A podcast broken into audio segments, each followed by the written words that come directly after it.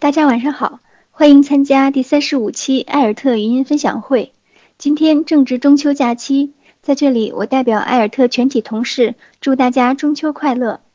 本周是我们“教育在窗外”系列讲座的第二期，我们的分享嘉宾是北京小橡树幼儿园的创始人王刚老师。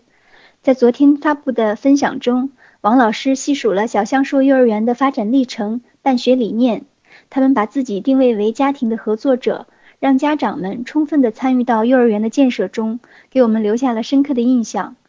王根老师还积极投身公益事业，把小橡树成功的课程拿出来，做了一个为低收入人群服务的千千树公益组织。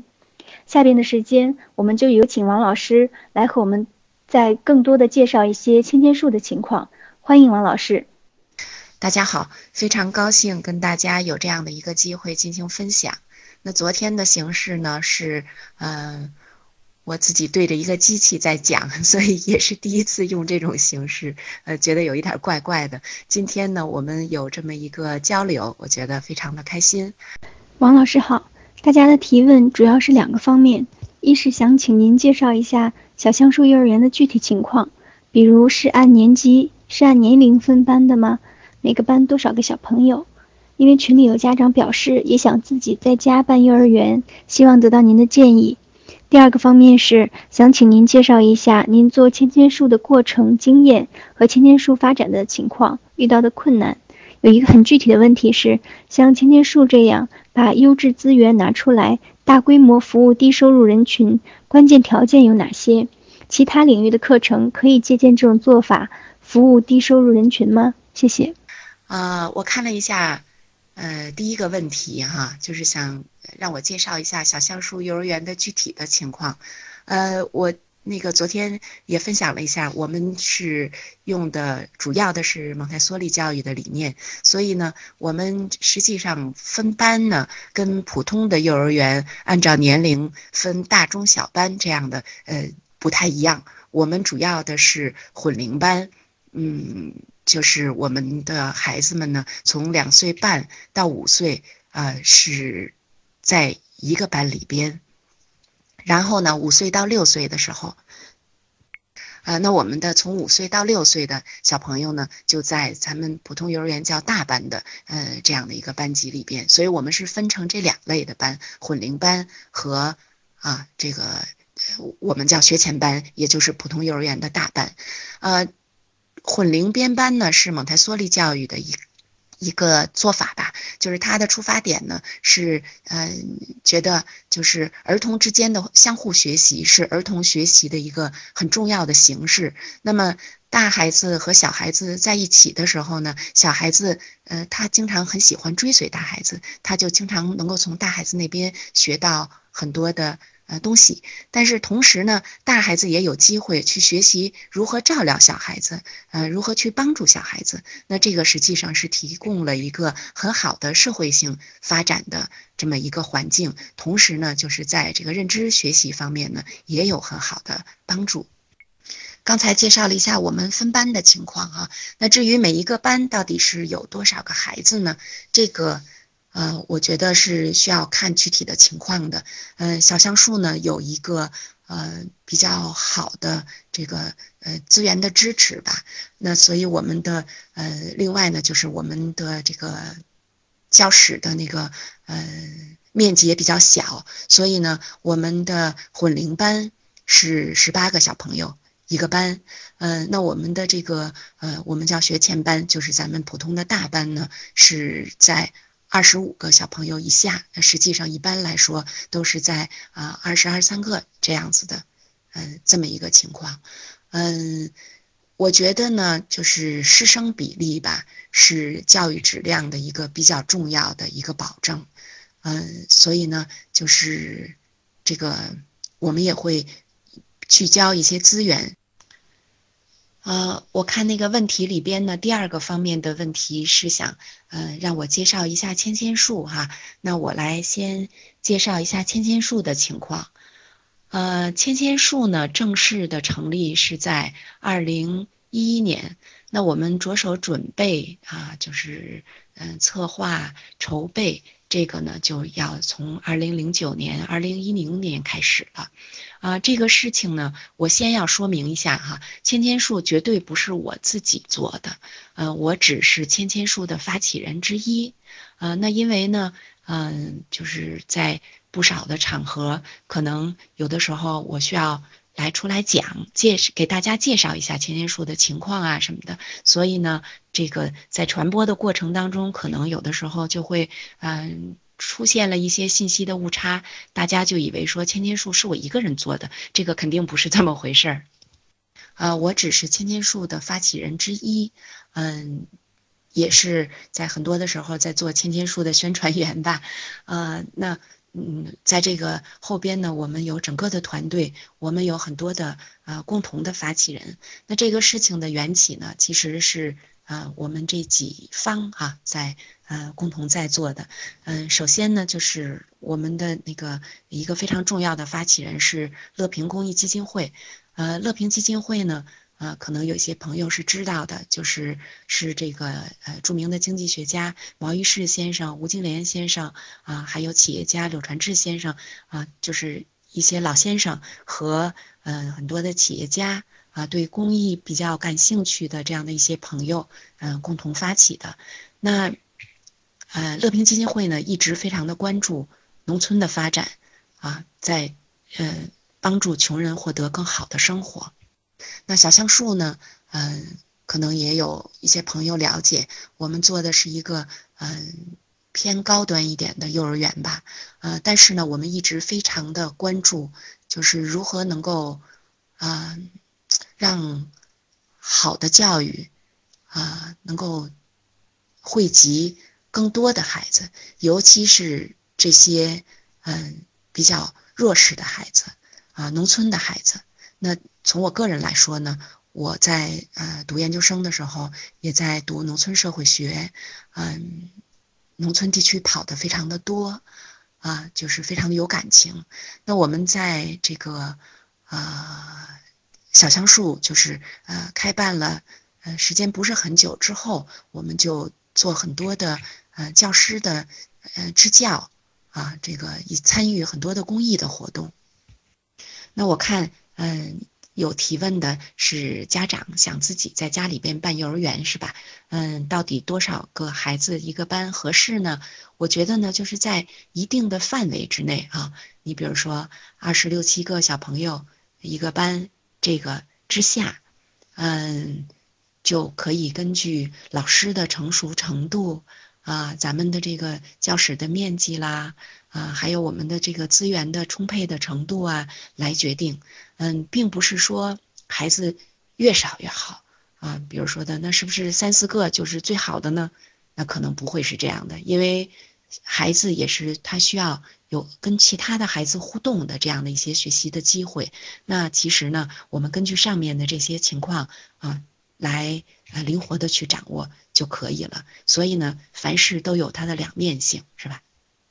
呃，小橡树的老师呢，嗯，会利用周末的时间到呃当时的一些呃流动子弟的幼儿园啊，那个打工子弟学校到那边去呃做义工。呃，教那边的孩子带他们的艺术活动，带他们的音乐活动啊，这个呃教英语，我们做很多这样的事情。嗯，因为大家都有这样的心，所以呢，呃，我们和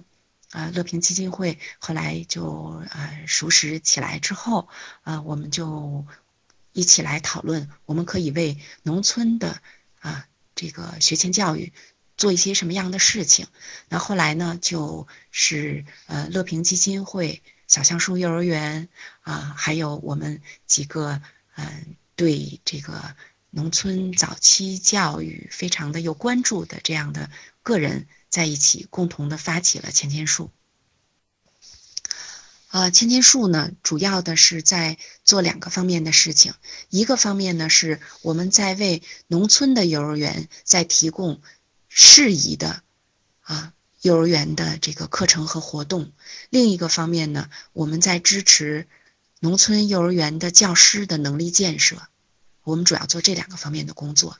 呃，那第一个方面的工作呢，主要是因为啊，我们知道中国的城乡差别是巨大的。那农村的幼儿园呢？嗯，实际上对农村儿童来说，哈，嗯，幼儿园教育的可及性就比较低。那这些年呢，国家在嗯向这些方面倾斜，那在呃更多的在建园，但是呢，在幼儿园里边。他的情况跟城市有比较大的差异，比如说他的师生比是非常低的，就是一个老师带的孩子会特别多，他的班额很。那农村的幼儿园呢，它不仅仅是说，嗯，每一个班的孩子很多，是吧？啊，一个老师在带着三四十个孩子的这种情况是非常非常常见的哈。不仅是这样，而且呢，他很缺乏玩教具，有很多的呃幼儿园教室里边，农村幼儿园教室里边。就没有什么玩具，嗯，图书也非常的少，质量也比较差，嗯，那他的教师呢，也有不少的教师，他没有受过太多的，呃，学前教育方面的训练。那在这种情况下呢，嗯，专门为城市开发的这个幼儿园的课程活动，在农村幼儿园就不够实用。那我们呢，嗯，就学习吸收了。很多的这个呃世界先进的教育理念，在我们多年的实践的基础上，就专门研发适宜农村幼儿园的课。然后呢，我们在做另一方面的工作，就是呢，啊，我们去培训教师，做教师的能力建设，嗯，提高教师啊在学前教育方面的这个嗯素养，嗯，同时呢，提供给他们嗯易学。低成本的这样子的那个课程活动，使得他们呢马上就可以把这些活动用到自己的教室里边带给孩子，嗯，这样呢就能够改变过去有不少的农村幼儿园里边，啊，老师只是在让孩子写字啊，再把小学的语文和算术这样子的一些活动。直接下放到幼儿园，这些是非常的，对儿童来说是不适宜的。呃，那我们的这种新的课程活动，通过教师的培训、教师的能力建设，能够传达到孩子，惠及到更多的农村儿童。那千年树呢，从二零一一年啊正式的开办到现在，发展还是很迅速的。那现在呢，我们已经呃覆盖了就是全国的五个省。嗯，一共有一千三百多个幼儿园，农村幼儿园在我们的这个项目当中，呃，我们因此呢就已经汇集到十几万的嗯农村儿童，嗯，就是这个发展的。就有这样的一个发展呢，我觉得可能也是有几个方面的原因吧。呃，当然一个呢，就是我们提供的这样的这个呃课程活动也好，呃教师能力建设也好，就是这些东西呢，恰恰是农村幼儿园现在非常非常需要的。这个呢是呃第一点。啊，第二呢，就是我们那个千金树的这个共同的发起方哈，就是它都前边有很多年的这样的一个资源的积累。嗯，像乐平基金会呢，因为它这么多年在服务于农村地区，那它也有很多的呃政府资源，有这个学术界的资源，有很多的呃支持企业资源，那这些都为我们的呃发展就提供了非常好的这样的一个支持。嗯，再有一个呢，我们也赶上了一个政策的比较好的时间，就是我们现在呢，政府开始关注啊，就是呃社会教育公平这个呃教育公平方面的问题。那在农村呢，也在大量的开办啊，比如说的这个乡镇中心园啊啊，就是甚至开始到村一级也在办园。那嗯，我们呢就正好赶上了这样一个时机。呃，我们能有这样的发展啊，我觉得还有一个特别重要的原因，就是现在越来越多的人开始意识到教育公平问题是一个非常非常重要的问题，是一个啊，就是关系到我们国家未来的一个很重大的这样的一个问题。呃，每一个孩子，无论他是出生在城市还是在农村啊，无论他是出生在这个比较发达的地区，还是偏远，嗯，经济比较落后的地区，他都应该得到更多的支持，应该得到足够的支持，能够去发展他的潜能。嗯，我们有不少的朋友啊，跟我们一起到这个比较基层的这样的幼儿园去看的时候，嗯，都觉得非常的震惊。啊，我们有一些朋友跟我们一起到农村幼儿园去，嗯，走访的时候呢，都觉得非常的震惊。嗯，很多的大城市里边的家庭和幼儿园啊，就已经非常的熟视无睹的这样的一些，比如说玩具啦，啊，图书啦，各种各样的丰富的活动啦。这些在大量的基层的农村幼儿园都是非常的缺乏的，呃，我记得我自己最早的时候去进行这样的走访的时候，有的时候会非常的震惊，就是上百个孩子，啊所在的幼儿园里边，啊听不到歌声，嗯，没有音乐活动，啊没有艺术活动，老师们呢，嗯，经常的是带着孩子们在写字。啊，在做算术，在做这样的，嗯，小学里边才做的这样的事情。那通过我们的项目活动呢，啊，我们的老师们就啊开始给孩子们，嗯，读故事，是吧？啊，就是可能听过前边守礼老师的那个，呃，关于零到十八岁的。呃，阅读路径的那个分享的，嗯，家长们可能嗯是知道的哈，就是在学龄前的时候呢，孩子们的阅读主要的是，呃，通过成年人。通过教师或者家长的这样的一个辅助，那我们的项目呃幼儿园里边呢，老师们就得到很多的支持啊，有这个嗯很多的故事的材料，他们就会给孩子们去读，然后我们有各种各样的指导啊，使得老师们了解学会怎么样能够更好的去帮助孩子们去理解，去扩大他的词汇量啊，去发展他的这个逻辑思维。通过听故事，孩子还可以去啊扩展他们的知识领域啊，学会思考啊，学会表达。嗯，那这个教师呢，在跟孩子的这个讲故事的过程当中呢，大量的提高了这个互动的嗯这个比例，嗯，使得呢就是孩子们得到鼓励，学会去自己思考啊，学大胆的去表达。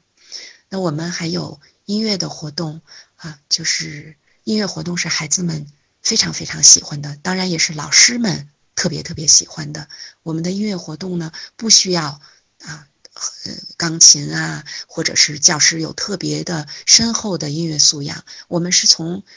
有节奏的语言活动开始，然后呢，有很多的儿歌啊，慢慢的也有一些律动，也有一些舞蹈，有各种各样的啊好玩的音乐游戏。嗯，使得孩子们能够去享受音乐的快乐，因为我们说，嗯，音乐是可以听到的情感啊，可能有很多的呃家长也好，教师也好，他们都有这种嗯自己的一手经验啊，就是孩子们。是非常喜欢儿歌、歌曲、音乐游戏的。当幼儿园里边有了这些活动的时候呢，孩子们就会更开心，他们脸上的笑容就会更多。嗯，我们也有不少的家长给我们反馈，就说现在孩子回家，嗯，很高兴，天天都在哼哼着歌儿，哈，这些就是我们能够给项目园带来的啊一些变化。嗯，当然我们还有户外的。呃，体育游戏啊，我们还有数学的活动。通过这样的一些活动呢，我们不光帮助到了孩子，我们也帮助到了教师啊，使得教师了解到，嗯，就是这些比较新的教育理念是如何通过啊教师与孩子的互动，通过这些教学活动啊教育活动环境的创设，通过各个方面，嗯。能够更好的去帮助孩子的发展，那嗯，我们同时呢也希望啊，今后也会做更多的这个方面的尝试，就是去辐射到家长和社区，比如说呢，我们的这个千金树在呃北京的通州啊余家务乡果村办了一个自己的实验基地啊，这样子的一个幼儿园。我们那边呢有超过一百个孩子，都是来自当地的呃农村家庭和打工子弟家庭。啊，在那里边呢，我们就呃有这个呃家长的学校啊，有大量的亲子活动啊，有故事小屋，呃，也有家长义工啊，家长也更多的去参与到幼儿园的生活当中去啊。通过这样子的一些活动呢，嗯，我们就发现，其实所有的父母都非常的爱孩子，都希望给孩子提供。更好的教育，更好的去帮助孩子成长，他们所需要的呢，可能就是更多的支持，啊，就是相互理解的这样子的一种支持。嗯，我们在做这个呃这些活动的过程当中呢，也可以把啊更多的去了解他们的需要，然后呢，把我们能够提供到的这样的一些支持，用最恰当的方式呃传递到他们。那千千树现在的发展呢，嗯，也其实遇到不少的困难，嗯，最重要的其实还是资源的问题，啊，不仅仅是说，呃，支持我们继续去啊发展、去生存、去发展的这样的资金的支持，也需要更多的政府资源，比如说当地的啊教育部门的合作。啊，我经常会有朋友在问说，你们需要什么样的帮助啊？嗯，除了钱还需要什么呀？嗯，我们非常需要当地的嗯教育部门的认识到我们在做什么样的事情，大家能够达成信任，然后呢得到他们的更多的支持。那在这种情况下呢，我们才能够更好的去发展。那目前看呢，我们在呃这个全国五省发展的比较好的地区，都是因为有啊就是。当地的合作者，无论是啊非营利机构还是政府部门，中国这么大，有这么多的啊农村幼儿园，有这么多的农村儿童，呃，其实光靠我们这么一一两个啊公益机构、公益组织，这个其实是真的是杯水车薪。嗯，我们现在在尽我们的力量啊，在做这样的一些探索，但是呢，嗯。比较成功的经验啊，去大量、大规模的去推广，去惠及更多的孩子，是吧？嗯，这个其实需要有更多的社会资源啊注入到这个里边来。那我们作为嗯父母，嗯作为这个教师，我们都非常的清楚儿童的啊早期的经验，是吧？从零岁啊到六岁。是非常非常重要的。那这么重要的一个阶段，就需要有更多的资源、更多的人的关注，才能帮助到那些处于不利环境里边的更多的孩子。那我看前面的问题呢，也有在问哈，就是说呃，其他领域的课程啊，嗯，能不能也拿来大规模的啊，就是服务于低收入人群？嗯，这个关键点在哪儿？嗯，从我个人的这个感觉来说呢，我是觉得很多的东西都是可以拿来去服务于低收入人群的。但是呢，最关键的还是你首先要去了解啊，你服务就是那个接受方的这个需求到底是什么，他的真实的需求是什么，然后呢，再看你能提供的这些东西用什么样的方式。能够更好的去帮助到他，就是他的需求是他的很真实的需求。呃，因为我是学人类学出身的啊，就是你要去真实的去了解、研究、调查对方的需要，而不是你臆想。就是首先呢，要去了解对方的真实的需要啊，然后呢，在嗯一个项目的进入，一定要有策略、有技巧，要尊重对方的。主体性，嗯，在这种情况下呢，才能赢得信任，得到更多的合作。嗯，比如说我举一个例子，像我们在通州的这个实验园，我们当时把它接收过来的时候呢，它也有七八十个孩子，是一个啊，主要的主体是流动子弟的这样的一个幼儿园。那当时呢，老师们就跟我们反映，就说，嗯，我们这边的家长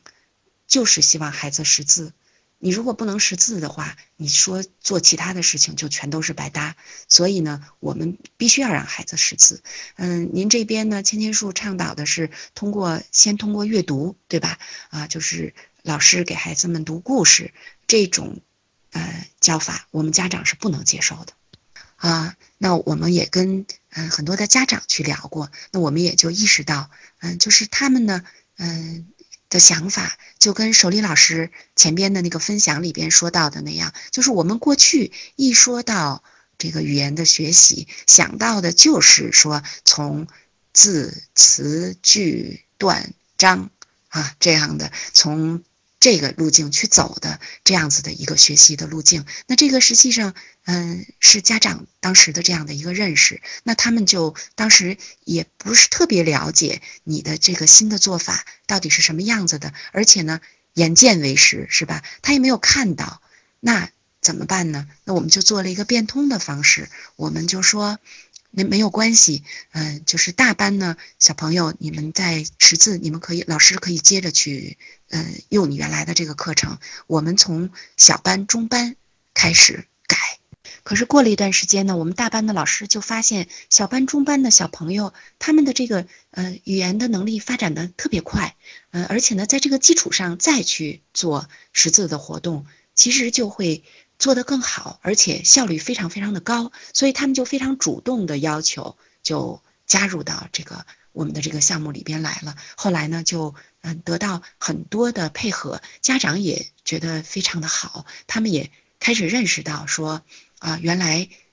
就是学龄前的时候，阅读应该是这样的去开展。那我们那边呢，也有一个社区的图书馆，家长们就非常踊跃的到这边来借书。经常有家长呢接孩子的时候啊，他们就会来借书。然后他们在图书馆开放的时候呢，也会带着孩子们在那边分享图书。嗯，就形成了这样子的一个阅读亲子阅读的风气。嗯，那这样呢，就达到了一个非常好的效果。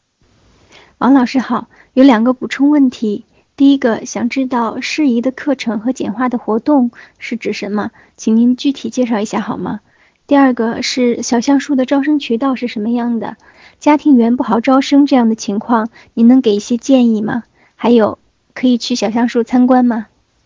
啊，说到这个适宜的课程哈，我先举一个例子，就是我们的呃语言方面的听阅读的课程活动，嗯，我们叫做听阅读，这个意思呢，就是说。呃，学龄前的儿童，他们主要是通过听来呃发展他的语言的能力。那怎么样才能更好的听呢？嗯，实际上我们是在培养老师啊，老师手里边呢，他有一个就是有很详细注解的这样的故事的读本。嗯，老师会通过他的动作、他的表情、他的语气的变化啊，他的一些啊解释，嗯，帮助孩子呢。嗯，去比如说了解一些重点的词语，对吧？嗯，然后呢，他去分析当中的这个逻辑的关系，更好的去理解故事。那我们搜集了啊，就是世界文学里边非常好的儿童文，我们搜集了啊非常好的。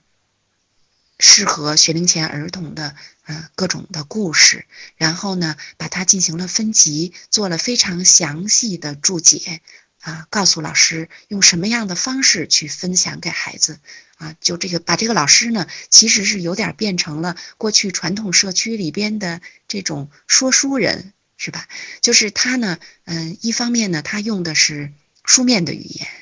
他分享给孩子的是书面的语言，因为书面的语言呢，比我们的口语词汇更丰富，语法的现象呢更复杂，那这些就更容易去帮助孩子更好的提升他的语言的能力的发展。那另一方面呢，又通过教师的这样的表情啊，他的语气呀，他的解释啊，啊，他的表演啊，来使得孩子更容易去理解。那因为呢，我们的研发是通过我们呃去筹款来完成的，所以呢，我们就不需要说嗯发每一个孩子的儿童读本，用这种方式来回收我们的成本，所以呢，我们的成本就比较低。就是每一个班级里边，只要老师手里边有这样子的一个啊，这个呃教师用书啊，他就可以给孩子带来很多很多的大量的故事。就是说，学龄前的时候哈，孩子们实际上是需要听到大量的啊。有大量的这种语言的体验，他才能够更好的去发展他的语言的能力。嗯，那我们像在语言这个活动啊当中，通过我们的听阅读活动，就做了这样子的事情。因为农村幼儿园呢，他买不起这么多的课本，他也买不起这么多的绘本，所以呢，我们呃也有我们的绘本课程呢，就是把几百本的优秀的绘本也是分级。然后扫描下来，嗯，放到 U 盘里边或者是光盘里边，嗯，老师呢就可以跟孩子们在电视上边这样的去分享，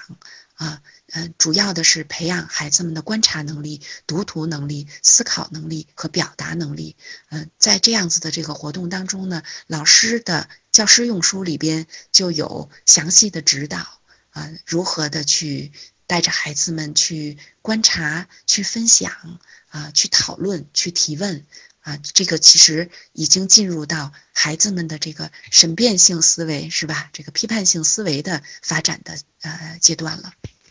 那像音乐活动呢，也是这样的，就是不需要你有钢琴，老师不需要说你必须得会弹钢琴啊，给孩子伴奏才能带音乐活动，而是我们就提倡说，只要你啊。对音乐有热情、有信心，我们就可以教给你很多的方法，把很简单的但是非常有趣的这样的音乐活动带给孩子，使得我们的教室里边有歌声，孩子们能够充分去享受音乐活动的乐趣。我们从手指摇开始，孩子们。都可以坐在凳子上去做的。然后呢，我们有这些动作的歌曲，然后我们有一些啊围圈做的这样的一些非常有趣的音乐游戏，我们也可以在户外去做，使得我们的生活里边有歌声。那我在这儿也插播一个广告，就是呃，有的时候有朋友会问我们说，你们需要什么样的支持？啊，当然除了资金的支持，我们有一些项目点也需要电视。我们现在大量的项目点的教室里边呢都有电视，啊呃，老师呢可以嗯播放这样子一些活动，嗯，这样的一些这个绘本的内容给孩子进行分享，嗯。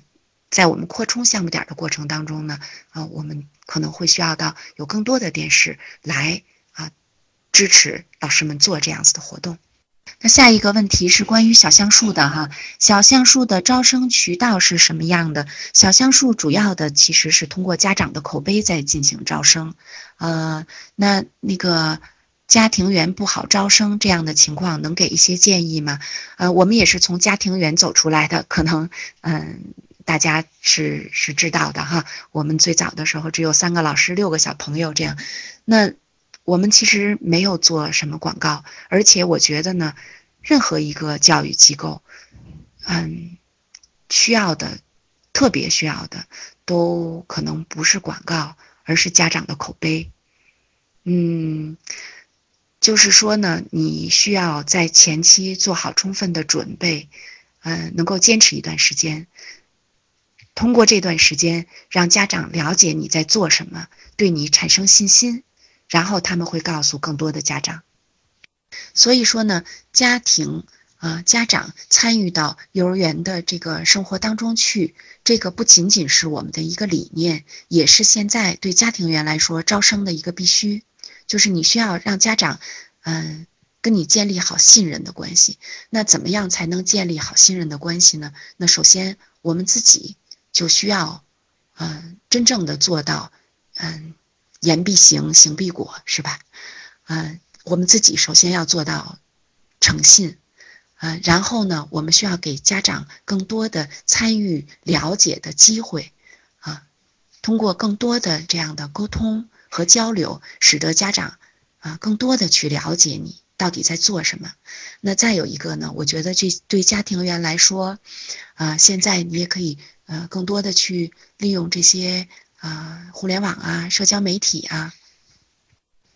啊让周边的这些家庭更多的去认识到你。那有的时候呢，你也可以去呃在社区里边去开展一些活动，是吧？呃，我们当初在亚运村的时候呢，就在我们所在的那个呃呃汇源国际公寓的那个嗯小区游乐场，就呃有的时候也会开展一些活动，这样呢就让别人知道有你这样的一个幼儿园的存在啊，他们可能呢来参观，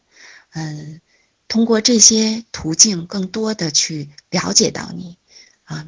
这个可能是我们招生的一些办法吧。小橡树呢，呃，就是为咱们嗯其他的这个公益组织啊办园者提供一个参观的机会，就是可以预约每个月的最后一个周四，嗯，就是大家可以打电话啊，嗯。跟小杨树联系啊，看看是不是可以安排。就我们是尽可能的希望，在不影响在园的孩子的呃正常的生活、呃学习的情况下，能够帮助到啊更多的人。嗯，所以呢，大家如果有兴趣的话呢，可以去打电话约这个每个月末的嗯这个最后一个周四啊。那好，今天就先分享到这儿啊，谢谢大家。感谢王老师今晚细致的解答，相信对于小橡树和千千树的介绍，可以给很多想要自己办学的家长以启发。那时间的关系，今天的分享就到此结束。我们会把小橡树和千千千树的微信公众号推荐给大家，可以去了解更多情况。也预告一下，下周我们会开始一个全新的讲座系列，叫怎么学。我们邀请各学科的专家老师来给各科揭秘、厘清各学科学习的重点，让孩子们更有效、更快乐的学习。下周三四第一期，我们邀请幼儿数学科学教育专家、南京师范大学学前教育系教授、南京鹤琴幼儿园园长张俊老师来和我们分享幼儿数学怎么学。欢迎大家准时参加，我们下周见。